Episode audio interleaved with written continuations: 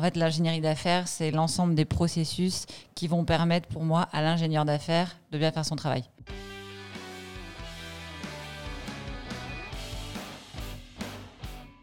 Bonjour à tous. Bonjour à tous. Bonjour à tous. Hello Fanny. Hello Fanny. Hello, comment ça va? Ça va très bien. Ça va et toi?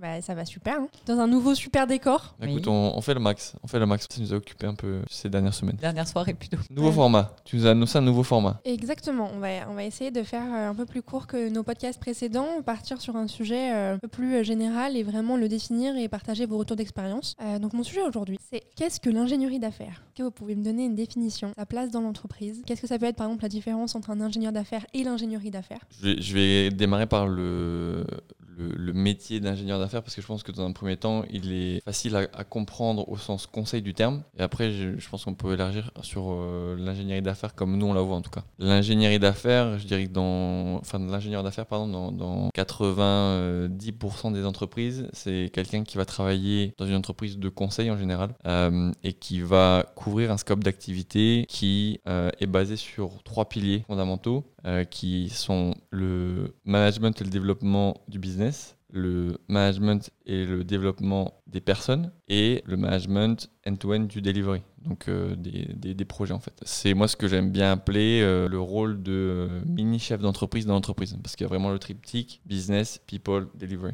Euh, et, et, pour le coup, l'ingénierie d'affaires comme nous on la voit, chez, chez en tout cas, c'est ça en prenant un max de hauteur, en, en y rajoutant une dimension en fait entreprise vraiment euh, dans, le, dans, le scope où on va vraiment avoir deux couches, je dirais, de, sur l'ingénierie d'affaires.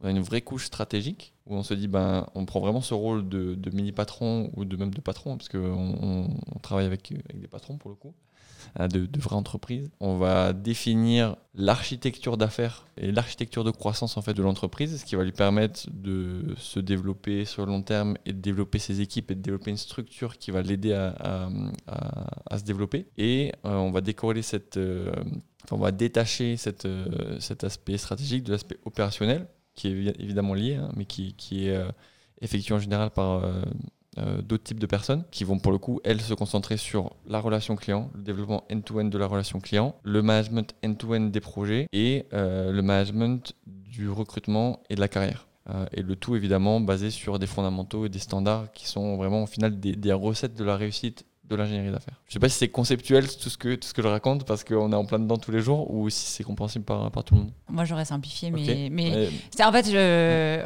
en fait j'aurais mis ça dans des processus. En fait l'ingénierie d'affaires c'est l'ensemble des processus qui vont permettre pour moi à l'ingénieur d'affaires de bien faire son travail. Et dans le processus, euh, l'ingénieur d'affaires, il, il, va avoir un, des, un rôle responsabilité des activités, mais l'ingénierie d'affaires, c'est l'ensemble des processus, procédures et de la gouvernance qui est mise en place et par lequel euh, l'ingénieur d'affaires doit passer pour euh, faire au mieux son travail. Ce que j'ajouterais à ça, peut-être, c'est le mindset. Mmh, oui, ça c'est l'autre partie.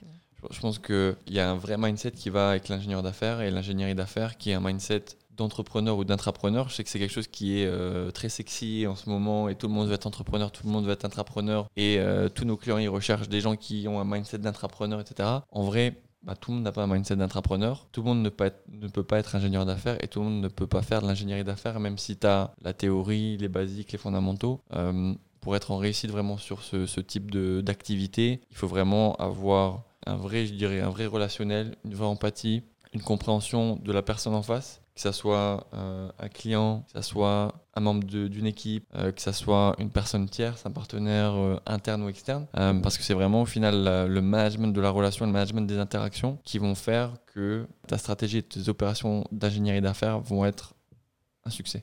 Oui, et j'ajouterai à ça, parce que du coup, de-delà du mindset, il y a toute la partie financière, toute la partie rentabilité qui rend ben, l'adéquation en équilibre parce que et, c'est d'où le fait ce que tu as dit tout à l'heure le côté intrapreneur mini chef d'entreprise c'est que en faisant tout ça doit y avoir une vraie rentabilité du périmètre que la personne gère. Et là du coup on devient enfin là c'est le moment où il faut faire des choix. Il faut euh, entre le cœur la raison l'investissement et le fait que ça va revenir.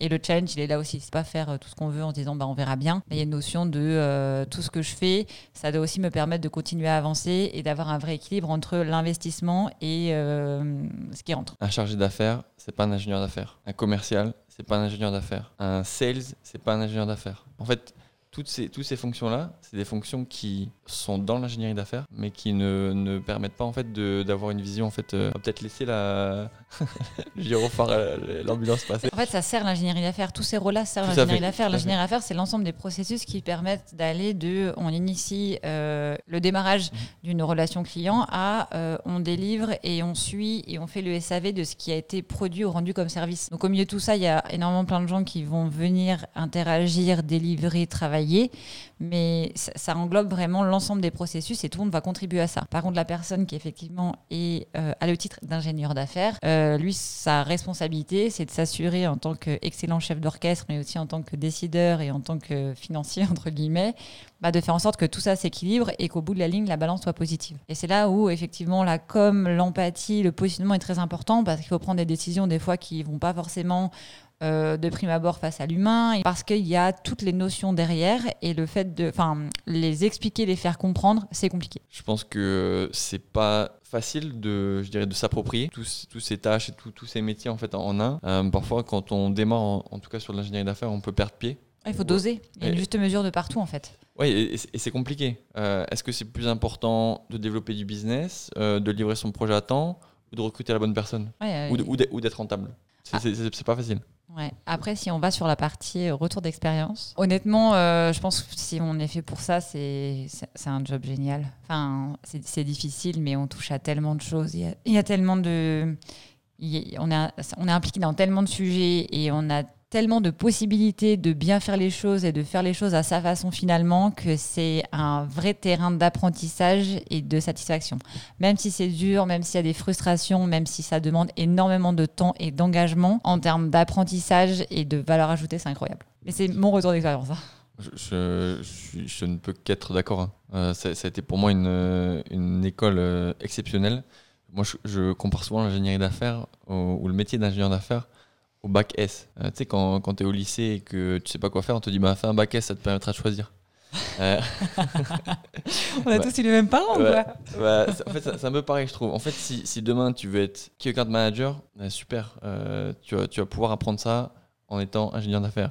Si demain tu veux faire du pure management, tu vas pouvoir le faire. Si demain tu veux être euh, programme manager ou chef de programme dans une grosse boîte, tu vas, pouvoir le faire. C'est vraiment un panel de, de métiers, de compétences et de, de skills qui, qui permettent euh, de faire après ça beaucoup de choses. Et, surtout, alors moi je, je, tu parlais de retour d'expérience, euh, si demain ou après-demain vous voulez être entrepreneur, euh, bah pour moi, meilleure école. En faisant, je dirais, un- une rétrospective sur euh, notre, euh, notre développement depuis, depuis les, dernières années, l'ingénierie d'affaires m'a permis de développer des automatismes et de ne pas tomber dans des pièges ou d'en éviter certains et pour le coup de prendre une longueur d'avance sur, sur d'autres sujets, bien plus que n'importe quel autre métier probablement. Ah ouais, c'est sûr. hein. En, version plus directe, ça permet de gérer une entreprise dans l'entreprise sans que ce soit ton argent. Donc c'est un excellent test pour savoir s'il y a une vraie résilience et une vraie réussite. Quoi. Et, et effectivement, ça, ça touche à tous les métiers d'entreprise, c'est transverse et effectivement, ça apporte énormément de choses à tous les niveaux. C'est du, du Monopoly.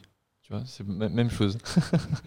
il, y y a des- il y a des parents qui font jouer leurs enfants au Monopoly pour leur apprendre tu vois, à gérer de l'argent, à investir, à perdre de l'argent. J'ai j'ai parlé du, du Monopoly, du jeu, etc. Derrière, il y a quand même euh, des, des vrais enjeux, des vrais Oui, sujets. Et, et surtout, il y a des gens dans, dans les équipes. euh, moi, je trouve que ce qui est le plus intéressant, ce qui a été le plus, je dirais, révélateur pour moi, en tout cas, ce que j'ai complètement sous-estimé au début de ma carrière, c'est l'importance des gens dans une équipe, l'importance de la structuration d'une équipe et l'importance d'avoir des, des piliers également dans l'équipe parce que c'est vraiment euh, la cohérence de ta business unit qui va faire que euh, tu vas avancer beaucoup plus loin avec euh, tes clients et avec ton entreprise. Et l'importance de la com qu'on sous-estime.